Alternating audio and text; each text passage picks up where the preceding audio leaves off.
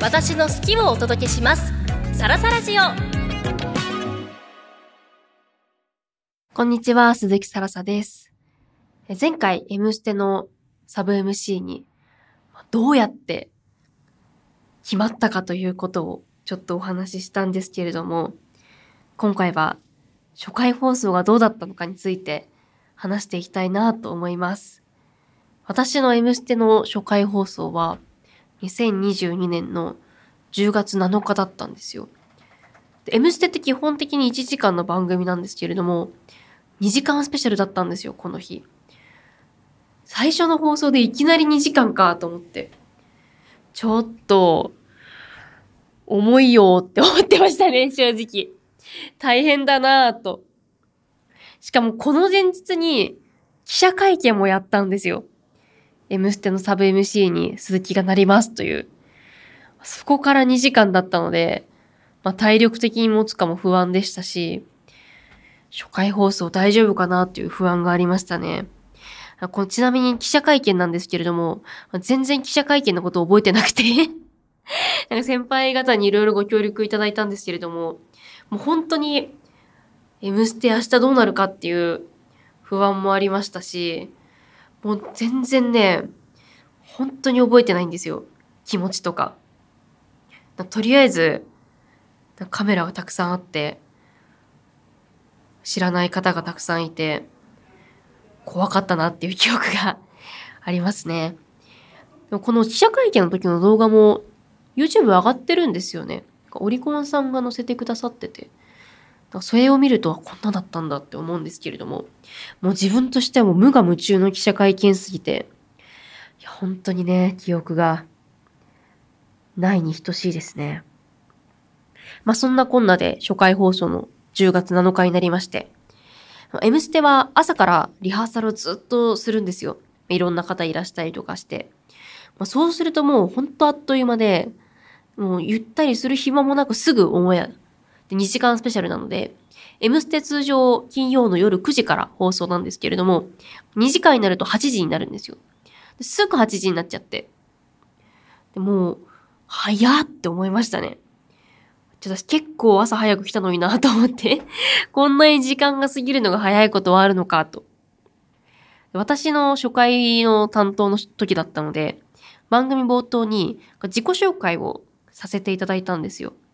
本当にこれ全然簡単で、サブ MC に新しくなりました。鈴木さらさです。よろしくお願いします。ぐらいなんですけど、これを、あの、ランスルーと言って、M ステの番組全体の流れを確認するリハーサルが本番直前にあるんですね。で、ここでちょっとやってみたら、この自己紹介をとちっちゃったんですよ。超短いのになぜか噛んでしまって、えーみたいな。それ他のアーティストさんも全員見てるんですよ。全員見てる中で自己紹介噛む人ってめちゃくちゃ怖いじゃないですか この人絶対できないって多分全員に思われたと思うんですけど、もうとりあえず、そのランスルーというリハーサルが終わって、自己紹介だけはちゃんと言えるように頑張ろうと思って、初回放送を迎えました。初回放送始まりまして、自己紹介ちゃんと言えたんですよ。ちゃんと綺麗に。私の山場は開始30秒で終わりました。もうもういいや。もう大丈夫。一回 OK ってなりましたね。本当に自分のことだけ考えてると。とりあえずね、そこでね、とちっちゃうと一生残りますから、一生使われちゃうと思って、そこだけは、そこだけはと思って、ちゃんと、なんとか、なんとかできました。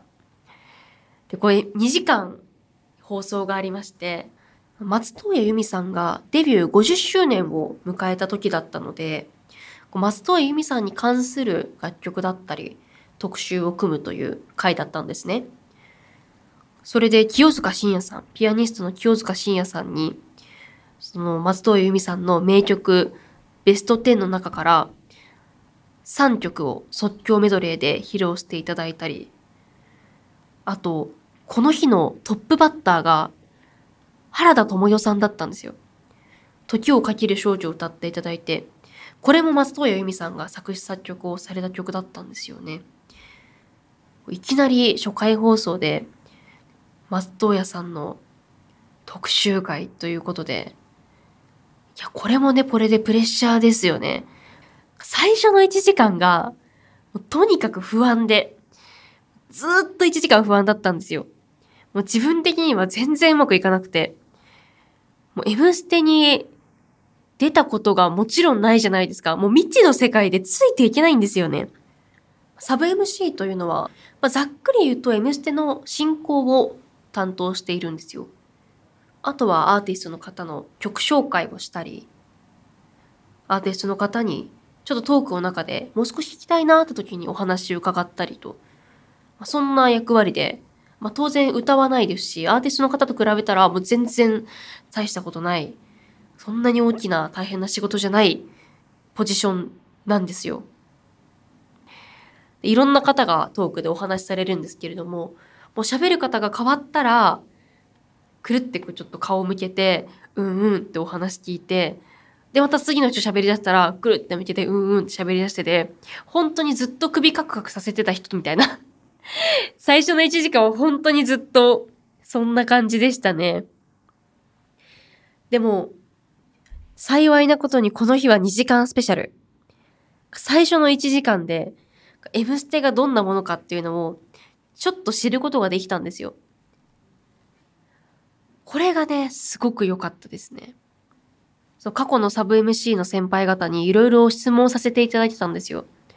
初回を前に、こういうことがわからないですとか、こういう時ってどうしたらいいんですかとか。いろいろ質問する会を設けていただいてても、やっぱりやらないと何にもわかんないんですよね。多分、いろいろ聞いたんですけど、全部ちょっとちぐはぐな質問を私してただろうなって思うんですよ。まあ、イメージにも、やっぱり限界がありまして、最初の1時間はずっと不安でしたね。でも、実は、この初回放送の終わった後に、私、日記書いてたんですよ。もう実際の記憶はそんなにないんですけれども、その日記を読むといろいろちゃんと書き残してたんですね。多分初めての放送ってこれ一回きりじゃないですか。その時の気持ちって絶対忘れちゃうなと思って、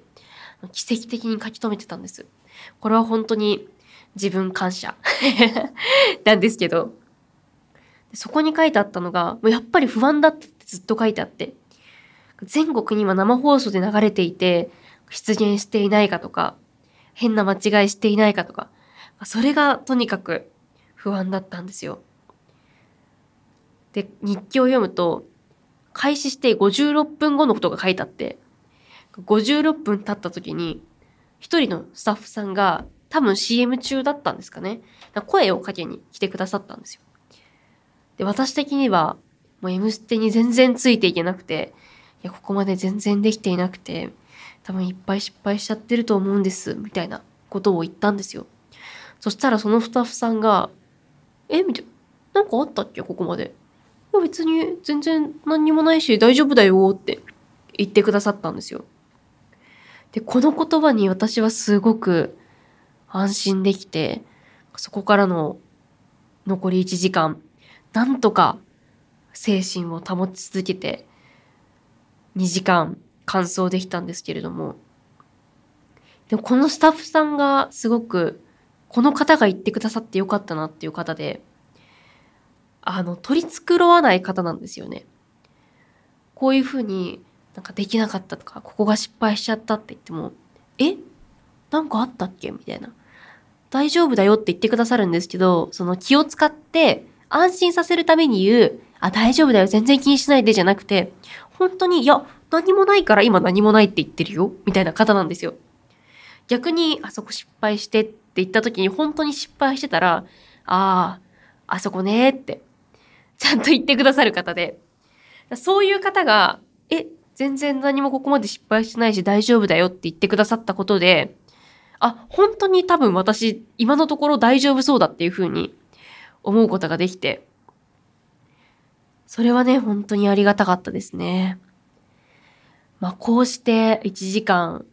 間違えた。2時間 2時間スペシャルが終わって、いや、いろんな方が声をかけてくださったんですよ。まあ、よかったよとか、フレッシュ感あったよとか。で、スタッフさんからの、まあ、フィードバックとか、まあ、正直すごく怖かったんですよ。初めてだから多分自分ができてたと思ったところもできてなかったりとか、足りなかったりとか、きっとあるだろうなと思って。でもマイナスなこと言う方が一人もいらっしゃらなかったんですよね。ここをこうした方がいいよとかはもちろんあったんですけれども、なんか全く否定されなくて。それがすごく、この M ステチームに対する安心感につながりましたね。それまでも、前回のシャープでお話ししたように、プロデューサーと面談したり、スタジオに見学に行ったりと、いろいろ M ステにはちょっとずつ携わらせていただいてたんですけれども、まだチームの一員になってるっていう感覚はなくて、お邪魔してる人みたいな感じだったんですよ。あすいません、失礼します、みたいな気持ちだったんですね。でも初回を終えて、ようやく M ステの一員になれたなという感じがして、まあ、いろんな方に声をかけていただいて、なんとかここでやっていけるかもしれないと思ったのが、M ステの初回放送でした。そっからもう一年半経って、今本当に自分にとって M ステが大事な番組ですし、こうやって担当させていただけることがありがたいな、幸せだなっていうことを日々感じています。そう感じさせてくれる M ステもすごいですし、スタッフさんのおかげだなというふうに思っていますね。これを聞かれるんですよ。M ステのスタッフの皆さんに すごい恥ずかしい。これ、ちゃんと一応ね、事前に、この内容で大丈夫ですかっていう確認を取って、このポッドキャストに出してるんですけれども、こんなに M ステを熱く語っていて、あの、事実確認だけしてほしいんですけど、フィードバックも欲しいけど、ちょっとこれもらうのちょっと恥ずかしいな。これなんか、え、これ自分のこと喋ってますよね？とか言われるのもなんか そうだけど嫌だなってちょっとなっちゃいますし、恥ずかしいな。いやでも本当に M ステこれからも頑張っていきたいなと思っているので、皆さん M ステぜひご覧いただけたら嬉しいです。